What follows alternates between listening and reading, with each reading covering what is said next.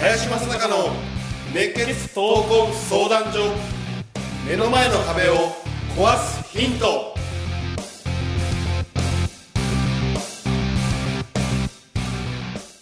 こんにちは。ナビゲーターの今野花子です。林正孝の熱血闘魂相談所。目の前の壁を壊すヒント。この番組ではさまざまな年代の男女からの質問や相談に平成の侍林正孝がスコーンと突き抜ける答えをお伝えしていきます。林さんお月さん今週もよろしくお願いします。はい、よろしくお願いします。お願いします。では質問です。こんにちは。私は20代の学生です。現在就職活動中です中小企業の魅力がいまいちわからず右へ習い的に大企業を志望しているのですが林さんはこの考え方をどう思いますか？うん。これ、俊介なんか逆にどう思う？こいやこれは気持ちわかりますね。やっぱりこの名の知れた企業にどう入るかっていうのが就職活動だみたいなことを教わったので、僕も活動中やっぱ大きな企業に入ることがいいことなのかとやっぱり言われてたしそう思ってました。れ。うん。それが正解だってあ、なるほどな。大企業に勤めたらうん。安定安泰うんうん。だし正解って思ってる、ただ今思うと僕はあのそれこそベンチャーに入ったので、まあ、そこで最初からこう飛び込みだとかテレアポだとか一日何件もやったことが今を作ってるんで、非常に実は大企業に行かなくて僕は良かったなって思ってる方なんですけどねただこの時はすごいそのことは全く分からなかったです、そうか。じゃあ、ちょっとね、あの客観的にじゃあ見てみよう。ね。はいで、まあ、僕はあの。まあ、前前職は、まあ、そういった、えー関係のこともやってたんでその非常に客観的に一応話をするとね大企業はじゃあいいとこってどういうとこなんだろうね一見安定してんだよ、うん要するにすぐにじゃあこの1年2年で、えー倒産をしてってことは極めて確率は低いよね、うん。で福利厚生はいいんだよ。はい。当たり前なんだけど。でもちろん大企業にもいろいろあってねあのせ製造メーカーっていうのとあの金融系もだいぶ違うしねコンサル系も違えばあの今で言うと通信系も違うしあと逆に悪いところもあるからね、大企業であってもね、まあ、基本的には、まあ、いいということを前提でしよう、ね、そうするとね、まあ、そういういいところがあるわけよ、うん、であとまあブランド力があるから人に言いやすいみたいなね、うん。あるよね、うん。でじゃあ中小企業の逆にいいとこってじゃあ何なんだろうと。うん。ね。どういうとこと思う？逆に。っうんとなんだろうな。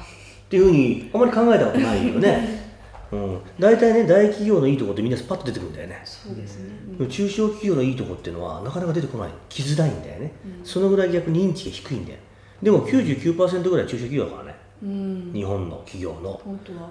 本当は。本当は。だから従業員数で言っても大体そうね3割ぐらいは大企業に行っちゃうんだよ、でも7割ぐらいは中小企業いるんだよ。実際は。うん。ぐらい多いんだよね言ってるのは。じゃあもっと知られてもいいはずですよね。そうだよね。うん。だけどまあ実際にはあまり知られてないんだけど、中小企業の圧倒的ないいところってのはねいろんなことが覚えられるそれが早いんだよ。うん。うん。なんで早く覚えられるんですか？逆に一人でいろんなことしなきゃいけないから、例えば大企業に行きました、えーじゃあ営業になりました。大体もうカバン持ち3年ぐらいでするんだよ。何の成長もないよほぼ、うん。で経理部行きました。経理のじゃあ仕分けだけやってます。ほとんど成長ないよ、仕事覚えるんですそんなあのかかんないから。それを何年もするわけ。はい。でも中小企業に行きましたじゃあ営業やりました。もう最初から最後まで全部。飛び込みから企画まで全部自分でやらなきゃいけないとかね。経理部行きました。もう仕分けどころか全ての決算処理までやらなきゃいけない。だからもう相当スピード感を持って仕事を覚えられる、うん、だからもし自分で独立をしたいんであれば最初から、えー、と中小企業行く必要ないかもしれないけど実際には中小企業を経験した方がいいと思うよ。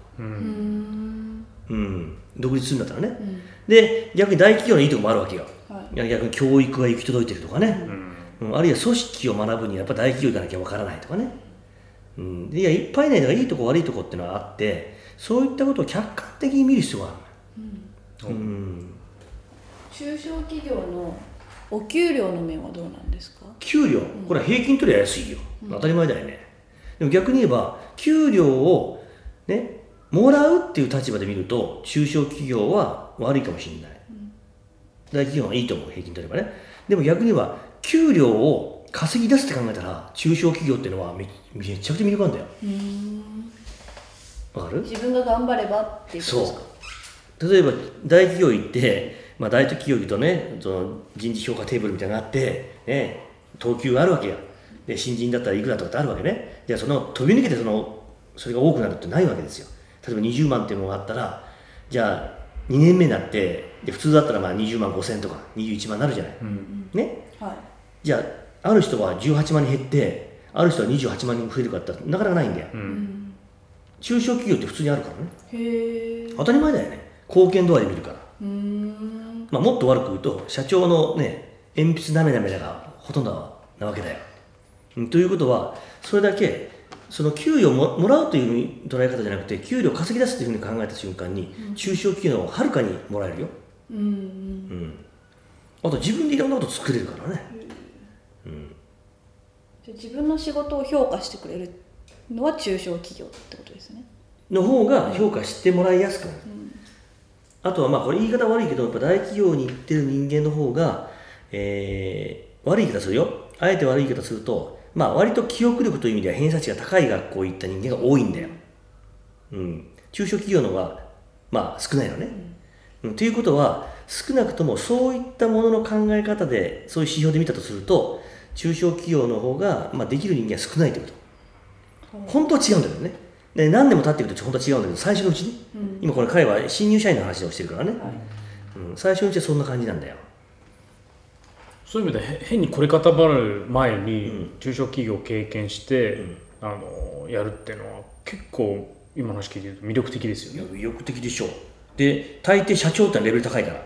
うん。変なとこ行かない限りは、うん。やっぱ社長でやってる人間ってめちゃくちゃレベル高いよね、その大企業のその辺のね役員クラスとはまるでレベル違うよね、そのぐらい、えー実務ができるよ、うん。実務って現場力ね、要は現場を知らない人間がいくら理屈をこねてもビジネスって成り立っていかないんだよね。これが右肩上がりの世界の中で大企業が組織の中でやってきたこととこれからの時代は違ってくるんでね、まあ、そういった意味じゃ身近にそういう人がいるっていうのが一番の魅力だね。うん。学ぼうと思うんだったらね。一番若い人から見ればねその現場感がないのが一番モチベーション下がりますからね、ん。結局現場感があってその言ってることがやっぱやってることと一致してるとどんどんどん引き込まれていきますよね。まあ、その辺があの、まあ、大企業とね中小企業の多少の、ね、違いはあるけども、あのまあ、大きく分けるとそんなことがあるかな。で実際にね、あのまあ、僕も、まあ、大企業も知ってるし中小企業も知ってるんだけども、えー実際大企業に行くと何が一番嫌になってくるかというとねある程度のレベルになってくると自分の保身を考える人間多いんだよ。保身とかね守り。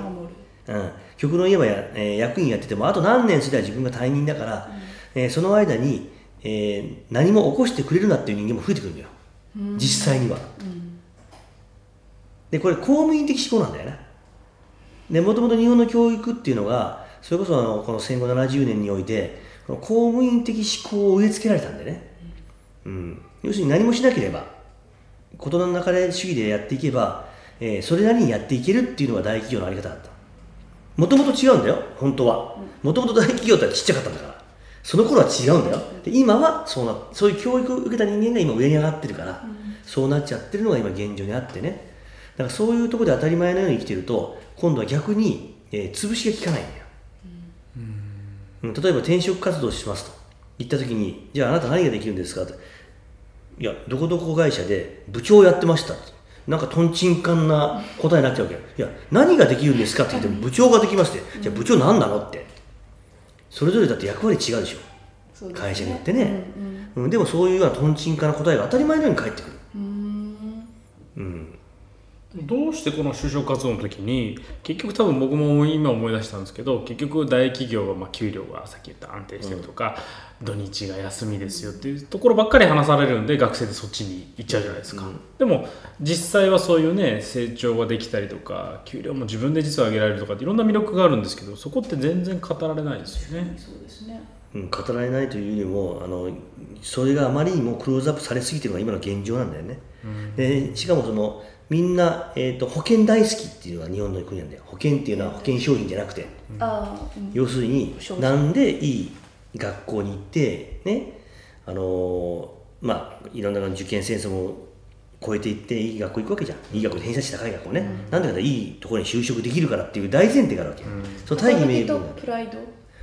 で安定だと思うんだよ、うん。これがもう確かに成高度成長時代時代は確かに当てはまったの、これがもう全く当てはまらない時代になってるんでね、うん。だからそういった、ね、もう盲目的なねあの、まあ、錯覚からはもうそろそろ卒業するようなもう今時代ではあるんだよね、でもっと言うとせ西洋的なその、まあ、資本資本主義のね考え方っていうのはもうどんどんなくなっていくからね。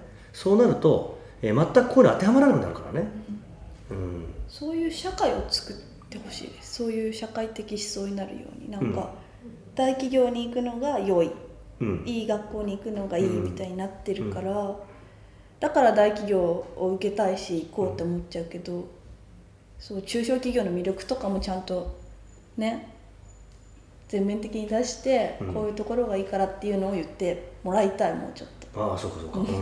その中で選択したいね。そう。うん。